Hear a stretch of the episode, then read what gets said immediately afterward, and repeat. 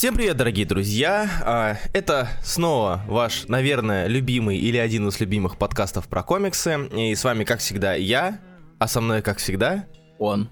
Да, если что, я Руслан Хубиев, со мной, как всегда, Илья Бройда, и сегодня мы обсудим то, на что мы положили глаз уже довольно давно. Комикс, который мы обсуждали в рамках Пульса не раз, и комикс, который недавно закончился. Сегодня речь пойдет про комикс Gideon Falls от Лемира и Сарантино. Комикс, который закончился на 27 выпуске буквально недавно. Собственно, мы можем его обсудить наконец-таки в полной мере. А данный комикс рассказывает нам про загадочный Gideon Falls, город, который для всех свой, и про загадочный черный амбар, который таит в себе множество темных тайн. Перед тем, как приступить к обсуждению непосредственно самого комикса, я хочу дать слово Илье, который расскажет нам про историю создания данного произведения.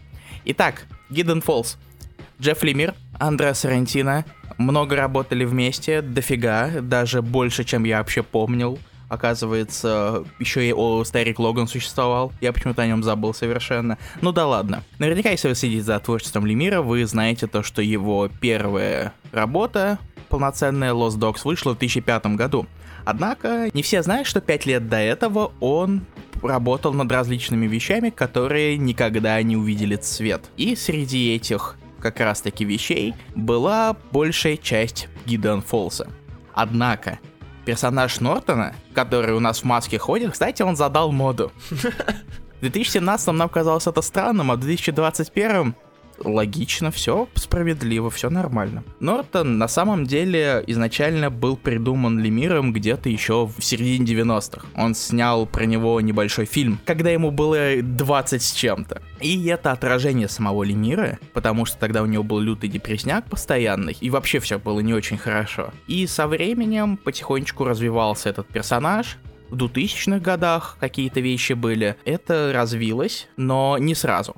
Потому что все-таки откуда взялся наш дорогой батюшка, священник? Если вдруг кто вообще не в курсе про серию, да, главными героями поначалу выступают два, два человека. Это священник Фред, который приехал на замену погибшему священнику маленького городка Гедеон Фоллс, и Нортон, а, немножечко психически нестабильный, что-то делающий, э, верящий в некие конспирологии, копающийся в мусоре, Нортон, житель города Гидеон Фоллс. Спасибо, Руслан. Мне кажется, нам стоило это сказать в начале, чтобы было, были понятны все-таки какие-то контекстные детали. А я забыл, ну да ладно. Классический раскрашенный раскраски подкаст о комиксах. Вот. И в какой-то момент Лемир просто отбросил эту идею про Нортона и, ну, наигрался.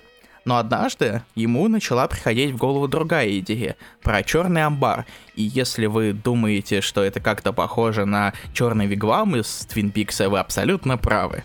Сто процентов. Кстати, я не проводил эти параллели. А ведь и правда. Я не смотрел Твин Пикс, но Лемир очень много о нем говорит. Ну да, да, да. То есть Ну, он с самого детства был им как-то одержим, если Мгм. его, же- его же цитировать. И вообще Твин Пикс занимал важное место в его сердежке. Появился наш священник и черный амбар, и в какой-то момент тут внезапно у него появилась идея это совместить. И как только это у него получилось, все начало работать. В дальнейшем, разумеется, начали персонажи немного развиваться, и сам Гидден Фолс, он, в принципе, как вы можете догадаться, он о противопоставлениях. Как минимум поначалу.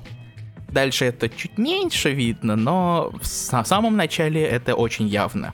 Это, разумеется, молодой Нортон, который живет в плотном городе. Фред, у нас стари старик, все видел и живет в таком маленьком спокойном городке. Вообще, на самом деле, перед тем, как э, расход- идти по контрастам, мне кажется, что стоит все-таки поговорить о том, как видит Лемир хоррор. в рамках того же Гидон Фолса, учитывая, как он все-таки отличается от текущих и даже ранних, более ранних работ Лемира, я думаю, что будет интересно именно посмотреть на то, как он реализует хоррор как есть э, в виде, в котором мы видим его в рамках Гидон Фолса. А, вот. И Лемир всегда считал то, что немного люди теряют границу между ужасами и расчлененкой. Поэтому ему как раз-таки последнее не интересует вообще. Ну, это типа разделение, да, это разделение хо- гор-хоррора, так называемого, то есть трэш-хоррора. Трэш-бади-хоррор, который вот знаком многим по, по, по, по хоррорам фильмам и по тому же даже Халку. Ужас от вызываемого медии отвращения. а, и ужас от э, нагнетания. То есть, ну, такого плана. И Гидон Фолс, да, он определенно работает именно по второму сценарию.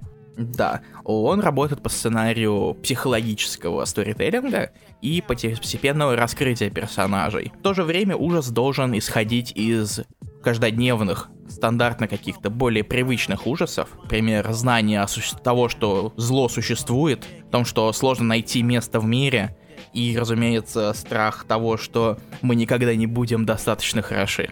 То есть это страх, который не откуда-то снаружи исходит, а изнутри. Паранойя, страх и все такое, от чего у тебя начинает ехать кукуха, и ты просто начинаешь как-то отклеиваться от э, реального мира. Потому что все-таки от себя тебе убежать намного сложнее чем от какого-то метафоричного э, убийцы или какой-нибудь страшной неведомой штуки. На самом деле, последние это слова не, не а Сарантино, честно говоря, про внутренние страхи, но, разумеется, поскольку комиксы делают, делает не один человек, поэтому, разумеется, тут есть какая-то совместная работа. Собственно, персонаж Нортона, он как раз-таки со- еще совмещает в себе некоторые детали. Как я уже говорил, Нортон и олицетворяет одержимость Лемира, его депрессию. От Сарантино же он получил нигилизм. В какой-то момент у него была проблема, когда у него он не знал, что делать, собственно, с жизнью. В какой-то момент он потерял обоих родителей, и это чувство нигилизма передалось Нортону. Ну, в мусоре, я думаю, что он не копался все равно. Надеюсь. Нет, даже так. А ты про какого Нортона говоришь, а? Ой-ой-ой-ой. Ой-ой, забегая вперед. Ну, мы в любом случае будем обсуждать детали, но ну, да. все равно не совсем прям обсасывать каждую страницу. А, да, если что, вы не думаете, что мы будем обсуждать финал подробно, что мы будем обсуждать какие-то сюжетные повороты и элементы, которые здесь есть. Мы все-таки затронем а, большую их часть для общего понимания картины того, как строится серия, но это не значит, что вам можно не читать данную серию, и мы даже настоятельно рекомендуем вам все-таки с ней ознакомиться. Да, не, не умеешь ты работать на время прослушивания. Вообще нет. Вообще. Спойлеришь в первые x минут, 10 минут. Думаю, что можно уже начать обсуждать саму серию, и мы, как обычно, раскидаем ее на несколько составляющих. А, первым мы обсудим сценарий, сценарий Лемира. А, особенностью данной серии является то, что она забывается. Илья, да. Илья подтвердит, а, это какая-то, э, то ли это проблема, то ли это фича, то есть баг ли, фича ли. Багли тут абсолютно ни при чем, Руслан. Пускай Багли рисует. Что он сейчас рисует? Данная серия э, рассказывает нам, как мы уже говорили, про двух людей, священника, поначалу священника и сумасшедшего. Будем называть его сумасшедшим, конечно, отчасти это не так, но так будет проще все-таки. С таким ярлыком проще к нему обращаться. Сумасшедший Нортон. И суть данной серии и особенность данной серии является ее максимальная линейность. То есть, а возможно, одна из причин, по которой все забывается, это потому что данная серия идет по узко направленной проторенной дорожке. У нас есть герои, у нас есть загадочное зло, эти герои, разумеется, ничего не понимают, эти практически, эти герои, разумеется, избранные, эти герои, разумеется, должны все исправить. Очень простой сюжет, очень простая структура, и главное, что цепляет в этом комиксе, это то, что находится между этих самых очевидных шагов. Некое олицетворение зла в виде черного амбара, который является порталом в другие измерения, да, это небольшой спойлер, но вы должны были понимать, что это не просто черный блин-сарай. По сути, если как-то характеризовать эту серию, это такой линейный триллерный процедурал. Почему-то я хочу назвать его процедуралом. То есть, э, несмотря на то, что процедурал это как раз-таки напротив то, что м, процедурально, где практически нет общего сюжета или он очень-очень невидимый, все равно данная серия воспринимается как легкий триллерный сериал, без каких-либо довесов. А, да, здесь есть символизм, да, здесь есть какие-то интересные сценарные э, сюжетные аспекты в плане параллелизма, повторения поз, возвращения к началу и все в таком духе. Но серия, если ее описывать, она максимально простая это максимально простой триллер. Ты не чешешь головой, пытаясь осознать, что происходит. Ты видишь, и ты все понимаешь. Ты понимаешь, что будет дальше. Ты понимаешь, что будет через два выпуска. Может быть, не полностью, но хотя бы основные аспекты ты цепляешь. И в этом, на мой взгляд, даже ее плюс. То есть э, серия, она не пытается нарочито усложнить э, концепцию, потому что концепция простая. Другое дело, как эту концепцию реализовывать. И здесь уже вступают, собственно, другие аспекты комикса. Тебе как сюжет вообще? Ох, на самом деле ты абсолютно прав насчет того, что эта серия быстро забывается, потому что я пытался ее читать в таком полуангоинге. Мгм. То есть я нагонял по несколько выпусков за раз, потому что чаще всего я забывал об о ней, о ее существовании. Ну, это то, что у меня дырявая башка, как вы уже, скорее всего, знаете, если вы достаточно слушаете наш подкаст. Я тоже копался в себе, думая, почему я ее забываю. И знаешь, чего до чего я дошел? Мне кажется, проблема того, что мы думаем, что мы забываем эту серию. А если я вот сейчас перечитывал третий раз комикс, чтобы вспомнить в третий раз, что там происходит, хотя мы за ней следили относительно в ангоинге, возвращались так или иначе, то проблема не столько в дырявых бошках и в отсутствии воспоминаний, а в том, что сюжетно там дается крайне мало. У нас в голове какая-то концепция, то есть мы помним основы, но при этом мы не помним, мы думаем, неужели это все, неужели это все, что произошло за 17 выпусков, или за 15, или за 10 выпусков. А по факту так и есть, просто проблема в том, что, ну, не проблема, а особенность комикса в том, что он навешивает сверху какие-то эмотивные элементы, элементы, которые у тебя вызывают эво- эмоции, но не дают себе каких-то пониманий и знания того, что там происходит. У нас реально вот идет концепция, что за черный амбар, кто злодей, что за путешествие. Вот эти вот вопросы, которые так или иначе были поставлены, они здесь реализуются, и они реализуются без довесов, которые могли бы в нашей памяти отложиться, если бы это был бы крайне сложный, но интересный триллер, да, там то, что есть черный амбар, но есть еще 15-17 персонажей, два клана, отсылки на теорию Титана, я не знаю, еще что-нибудь.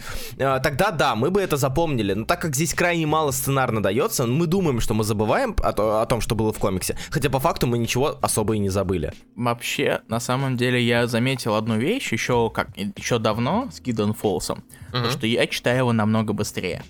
То есть об- отдельные выпуски. Да, да, да, да. Потому что я раз- ощущаю, вроде я читаю, читаю стандартным темпом, не спешу никуда, и тут внезапно, оп, выпуск кончился. Такой, стоп, чего? Стоп, что? А? Конечно, в нем не так много текста, в принципе.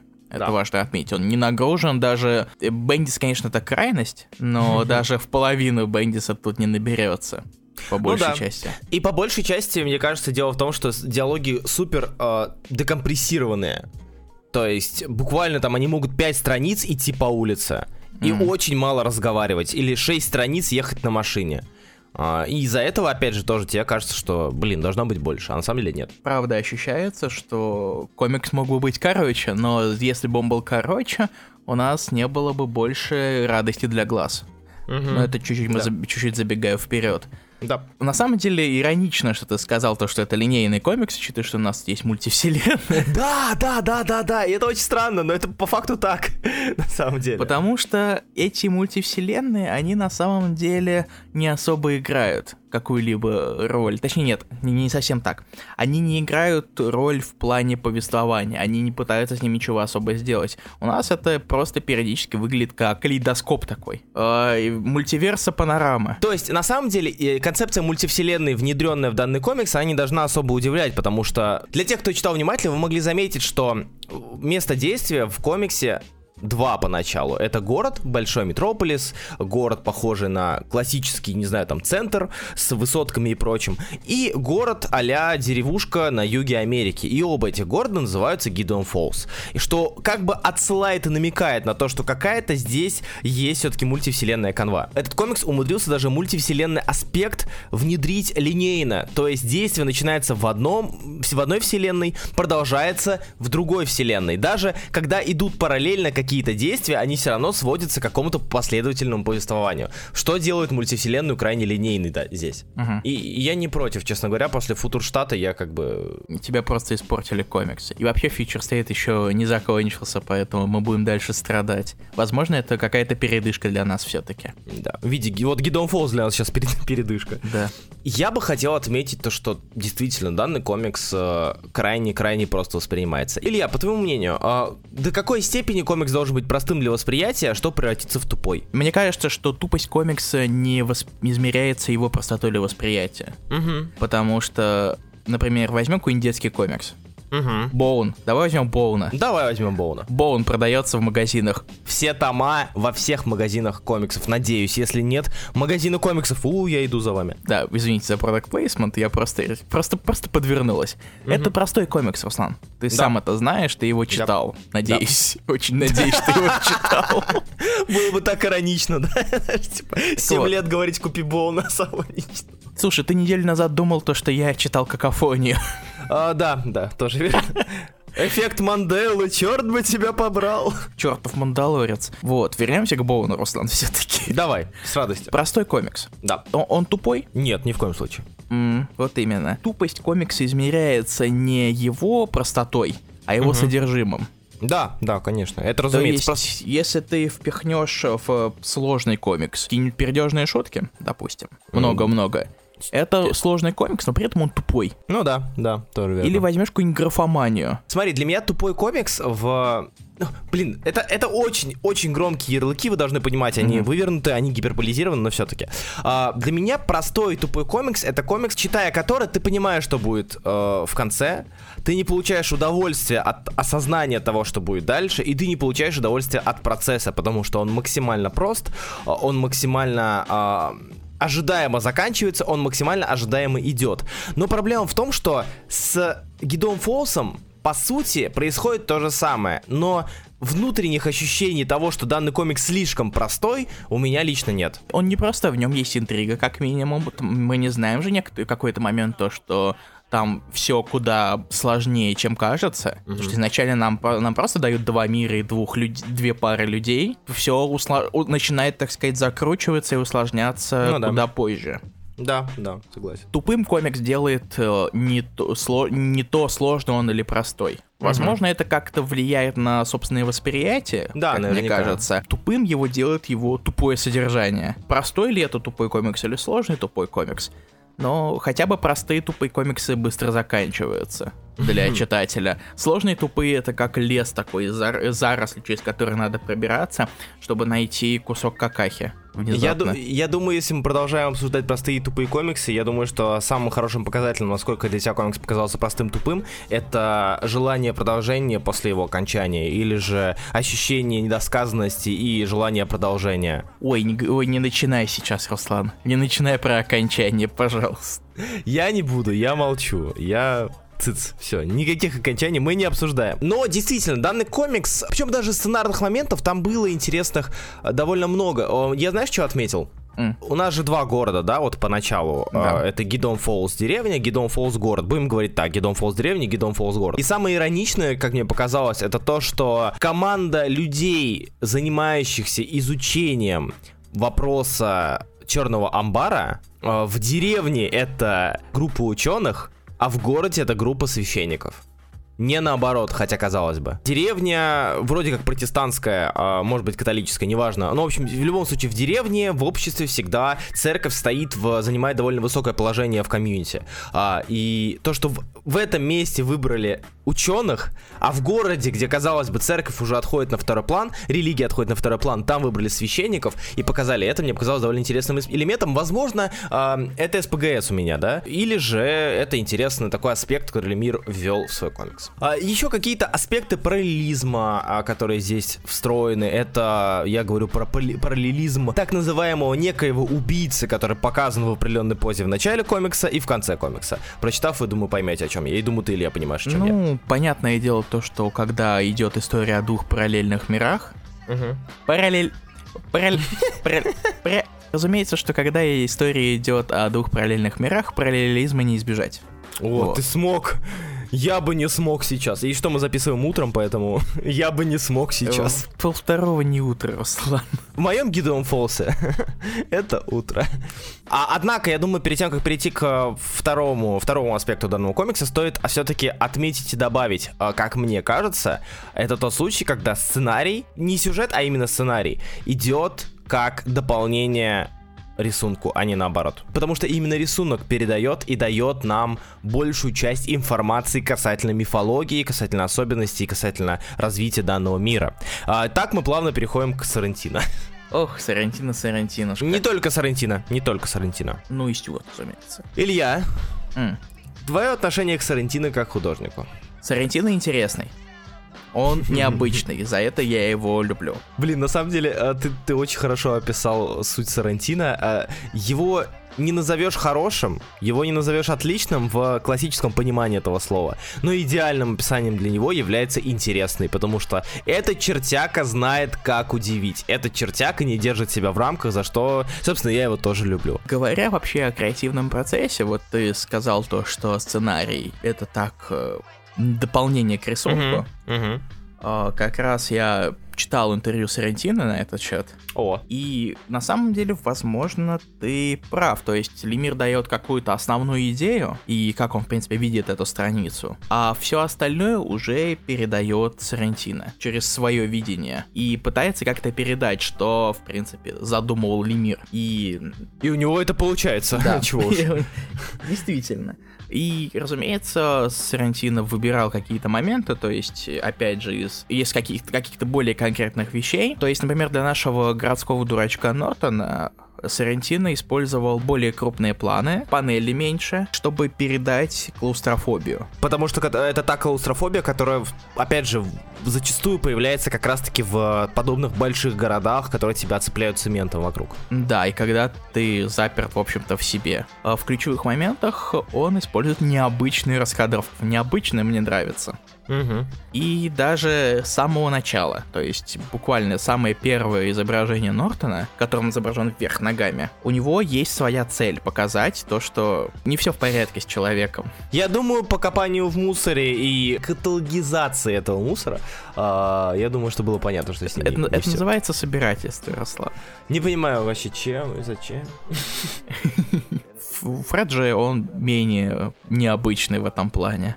Он просто ни хрена не понимает все это в самом начале. Кстати, забавный троп, который, опять же, показывает так называемую, в кавычках, простоту этого комикса, это использование непонимающего главного героя. Потому что с непонимающим главным героем очень просто себя характеризовать, к тебе, себя как читателя. Читая, мы тоже не понимаем, что происходит. Мы видим такого же человека, и нам куда проще следить за ним и смотреть на все через е- его глазами, чем следить за героем, который что-то знает, что-то скрывает, а, постоянно в курсе того, что происходит, ну и бла-бла-бла. А если уточнить, например, про цвета, разумеется, Мгм. очень важная вещь, когда ты Стюарт. видишь Стюарт прекраснейший. Иногда Сарантино даже не знает точно, как именно должна выглядеть страница. У него есть какое-то впечатление в голове, то есть он, как Мгм. он видит страницу в цвете, он, но он рисует ее не в цвете. Иногда колористы меняют его впечатление, сделав что-то иначе. То есть, э, помнишь с первого выпуска страница с амбаром? Да, конечно. полностью красный фон, где Стюарт пошел шух-шух-шух красным цветом все залил. Этого Сарантино изначально не предусматривал. Но ему это так понравилось, то что он решил использовать и рассчитывать это, на это и дальше.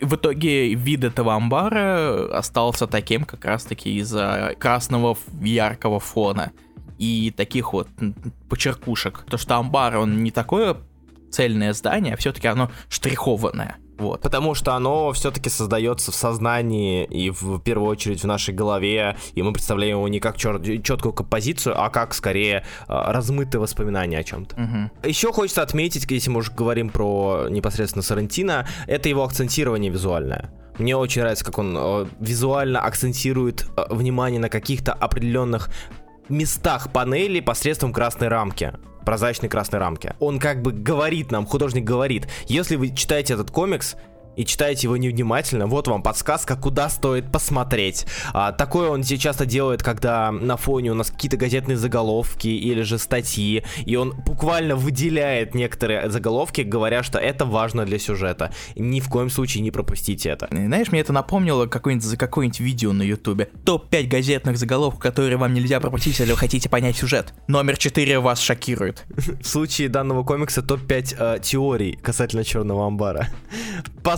Отсылки, пасхалки, параллельные вселенные? Вопрос, вопрос, вопрос, вопрос. Сарентино очень движет данный комикс. Но это не тот случай, который мы называем артбучным в, на пульсе, да, в нашей рубрике. То есть не тот момент, когда ты читаешь только чтобы смотреть. А, Даже можно не читать, просто смотреть. Нет, все равно а, сюжет идет с двух сторон. Однако Сарентино в своих панелях, в а, показе улыбок, изменений персонажа, за всю хоррорную составляющую надо сказать спасибо Сарантино. Это не тот случай, когда написано очень-очень-очень-очень-очень напрягающе. Здесь именно тот момент, когда ты смотришь в тень и боишься, что, что оттуда полезет улыбка, э, которая часто здесь есть. И тараканы, которые, которых тоже тут куча. Когда ты посмотришь на тьму, а тьма в ответ посмотрит на тебя. Вот, кстати, да, это тот момент, когда данное выражение используется буквально. То есть здесь же, по сути, главный злодей — это некий человек, который посмотрел в тьму, а тьму его, тьма его увидела и пришла за ним. Да, и, наверное, самое главное, самая главная вещь, которую мы обязательно не, не должны затронуть при обсуждении Сарантино в Гидон Фолс — развороты. Много. Да. Много разворотов. Сарантино играет с ими как ему вообще угодно. Угу. Полная свобода. Раскадровки, перевороты, буквально. Добавление страниц комикса в, рамки, в рамках своего комикса без какого-либо упоминания ломания четвертой стены. То есть там буквально есть момент, где на развороте показана страница комикса перевернутые, из которых панелями а, выпадают какие-то панели из прошлых выпусков такое ощущение, что, скорее всего, Сарантино было сказано, нарисуй хаос. Нарисуй хаос, где нет никаких границ. И он мастерски с этим справился, на мой взгляд. Он мастерски показал тот самый хаос, который может существовать. И хаос э, в лихорадке и так далее. То есть большое количество панелей от простых, опять же, по рамкам Сарантино, по меркам Сарантино, простых панелей, где просто разбивка идет на несколько кадров, и а персонажи в нескольких панелях падают на землю. А, а есть просто просто, наверное, моя самая любимая это с распятиями в седьмом или восьмом выпуске во второй арке, где Фред попадает в черный амбар и видит распятие Иисуса, которые дублируются слева направо и наслаиваются друг на друга. Это вот, знаете, это как раньше э, лагающий, лагающая винда. Если зависла винда, ты берешь и этот, и... Э, или когда косынку пройдешь. Или когда косынку пройдешь, да, или когда окно передвигаешь с лагающей виндой, вот то же самое, только с распятиями Иисусом на них. Прощупывание границ возможного для визуализации цивилизация. И здесь Тарантино по этим границам, он просто их обнял и ползает. И постоянно их отталкивает все дальше и дальше и дальше и дальше. Последнее, что скажу, а, кстати, Тарантино, мне кажется, что здесь интересное сочетание в комиксе как раз-таки, а, как я уже говорю, линейного, простого сюжета и максимально странного, необычного рисунка, что дает очень крутой эффект. И, наверное, напоследок я хочу затронуть достаточно важную часть любого комикса, которая, собственно, его продает делают очень часто. Обложки. Обложки тоже рисовал Сарантино. И тут я хотел рассказать об одной вещи, которую вы, скорее всего, заметили, если вы читаете комиксы Сарантино не в первый раз. Другие какие-то серии, будь то с Лемиром, это чаще всего с Лемиром на самом деле, или с кем-то еще. А у него проблема с тем, что он рисует обложки, которые или устра... не устраивают его, или не устраивают редакторов. То есть постоянно идет такой конфликт у него проблема с изображением того, что происходит в самом комиксе, его воспроизведением на обложке. Поэтому он чувствует себя более комфортно с такими концептуальными обложками. И это можно увидеть как в самом фол, как в Фолсе, потому что каждая арка у нее какая-то своя тема обложек. То есть так или иначе на ней есть лицо одного из персонажей, но с каким-то разным сеттингом. В начале это как будто как съемки со спутника, и дальше, например, есть стимпанк. Там есть одно исключение, но вы дойдете до него сами. Еще успеете. Если вы читали «Стрелу» Лемира Сарантино, там тоже были такие тематические обложки да и в «Старике Логане». Странное именно отношение редакторов к его обложкам, потому что это не те концептуальные обложки, для которых нужно быть разумистом. Обложка, которую ты, ты просто так не поймешь, это на самом деле в ней заложен а, очень-очень глубокий смысл. Я не знаю, как там, три квадрата и круг с надписью Gideon Falls. Нет, здесь довольно все понятно, и во всех его комиксах так или иначе понятно,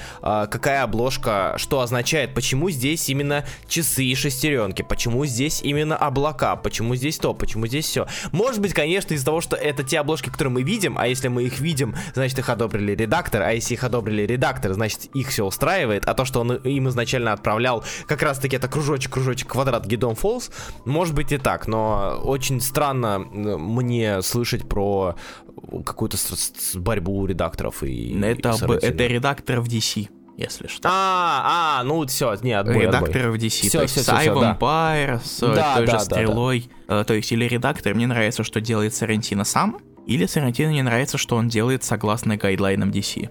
Кстати, знаешь, сколько лет Сарантино рисует комиксы? Так. Немного больше десяти. Подожди, стоп. Я читаю комиксы дольше, чем он их рисует? Странный флекс, но допустим. Первая его работа была God of War. комикс по God of War, который еще писал Марф Волфман. Я помню, я помню его, я даже читал его, точно. Да, да, да, да, да, да, точно, нифига себе. Ну, хотя, с другой стороны, слушай, я думаю, что удивляться тут, в принципе, нет смысла, потому что Елемир не так давно пишет комикс, чего уж. Ну, Лемир уже больше 15, лет. 15 лет, да. 15 По лет меркам, достаточно ну, долго уже. Да, да, да. Потому что дальше уже идут всякие старперы. Для 10 лет э, человек-то не, не слабо обосновался, он уже поработал в двух бигтушных издательствах и отлично себя чувствует на, на альтернативе. Он даже почти сразу пошел в Two со второго проекта. Со второго проекта, да, да, с DC. Нет, с первого, потому что там финал уже в Wildstorm? DC. Да, Wildstorm же. Ну слушай, учит- учитывая, что при New 52 им нужно было набрать 52 авторские команды плюс-минус, то есть я думаю, что неудивительно, что они такие, а, да, ты чё рисовал, плевай, давай, иди сюда. Лэнда у них не было просто. Да, да, да. Что по итогу? Стоит читать этот комикс или не стоит? Если вы внимательно слушали начало подкаста, скорее всего, вы заметили, что я сказал, что стоит. И действительно стоит. Данное произведение является вымирающим видом законченных ongoing ов. А, Не макси-лимиток, а конкретно ongoing ов. А, В рамках альтернативных издательств а, периода 2015+. Серия, которая подошла к своему логичному финалу, спорному местами, но все-таки финалу. Серия, которая держалась на уровне, а я думаю, что можно смело сказать, что на протяжении 27 выпусков практически всегда тебя что-то зацепляло и что-то байтило читать дальше. А, По крайней мере, у меня не было таких моментов, когда я читал, когда это была сюжетная арка, и я такой думаю, ну блин, быстрее бы она закончилась, вот бы следующая была интереснее. Нет, он держит тебя в напряжении, он держит тебя до самого своего конца. И это тот пример, когда вы, если вы хотите почитать что-то относительно большое и современное, Гидон Фолс самый что ни на есть отличный вариант. Что закончилось на своих условиях. Да, на своих условиях они из-за того, что оборвали гады редактора. Гидон Фолс вы не найдете там того, что, может быть, вы поставите на алтарь. Вы не найдете там нового Миллигана, нового Шейда, The Changing Man, нового сто, новые 100 пуль и нового Сэндмана. Вы получите крепкую, невероятно визуально, экспериментально красивую серию, которую прочтете, получите удовольствие, а может быть потом прочтете еще раз. Илья, что ты думаешь, будешь ли ты советовать нашим слушателям замечательный Гидон Фолс? Ну, если вы смотрели мультик и вам он понравился, то, скорее всего, вы там этого совершенно не найдете. Очень странное отклонение. Я должен был про это пошутить очень давно, но все-таки я смог сделать это именно сейчас. Руслан, забукай меня. Буф, два сезона уже закончилось довольно давно, а ты вспоминаешь все еще этот мультик. Ну, come on! Это была одна из самых первых шуток, когда эту серию анонсировали. Учитывая, что как раз он тогда и заканчивался, по-моему. Или только закончился. Мне тоже нравится Regular Show, но это не В повод нем не два в сезона. Я не жалею о том, что я сейчас сказал, Руслан. Вот ни капельки. Я не жалею. Тоже. Если серьезно, то на самом деле я, в принципе, не скажу ничего особо отличающегося от того, что сказал сейчас Руслан. Этот комик действительно не хватает звезд с неба. Он крепкий, он рассказывает историю. В то же время, мне кажется, что он все-таки постепенно начал отклоняться от э, как-то от изначального видения со временем. Но я прекрасно могу это понять, потому что на одном и том же видении 27 выпусков не выдашь. Конечно, идет вопрос о том, что можно было бы меньше сделать. Разумеется, наверное, можно было, но в какой-то момент серия начала закручиваться, но при этом оставаться достаточно простой. Даже если был на протяжении данной серии момент прыжка через акулу, то он прошел максимально незаметно. а, и ты понимаешь о том, что да, возможно, это было именно уже после прочтения всего комикса. У меня на самом деле есть некоторые вопросы к концовке, Да. потому что там есть одна фраза, и я не уверен, прошляпил ли редактор это или же это целенаправленно. И сама совсем концовка, она меня в какой-то в каком-то роде разочаровала. Если сказать, какие концовки я не люблю, это сразу станет понятно, поэтому я не могу это сказать. Тогда пускай это останется загадкой для людей, читающих комикс. Да. А, даже если вы, вам, как и нам, финал покажется странным и не совсем подходящим, вы все равно при прочтении не пожалеете о том, что уделили этой серии на самом деле довольно мало времени, потому что, напоминаем, она читается быстро, и больше времени вы потратите на рассмотрение и изучение а, разворотов и красивых-красивых панелек. Ну что ж, это был Гидеон Фолс, Лемира, Сарантино и Стюарта, серия, которая закончилась, серия, которую можно приступить, и серия, которая наверняка вызовет у вас какие-то эмоции, будь то положительные или же положительные. Что ж, надеемся, вам было интересно, надеемся, вы узнали что-то новое, и надеемся, что мы побудили вас читать. Гидон Фолс можете читать уже сейчас. А, первый ТПБшка есть даже на русском языке за Камильфо, остальное вам придется читать пока на английском. Ну, мы уверены, что это будет того стоить.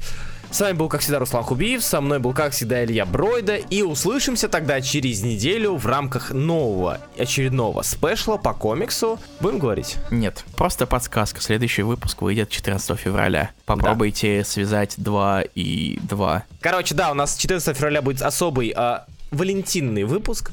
Вы можете пока в комментариях написать, как вы думаете, о чем мы будем говорить и о каком комиксе мы давно не говорили, а может быть вообще никогда не говорили, и какой мы разберем относительно подробно. Надеемся, что вы останетесь с нами, надеемся, что вы нас послушаете, и надеемся, что вы слушаете этот подкаст, потому что иначе я говорю с пустотой, а мне это не нравится. Я тут тоже есть, Руслан. Кто здесь? Кто это? А, призраки. Это что, черный амбар? Так вот, меня зовут да. Илья Бройда, его зовут... Э, Илья Бройда из другого Гидон Фолса. Надеюсь, я там нормальный. Нет. Черт. Спасибо большое, что были с нами, и до следующего раза. Всем пока.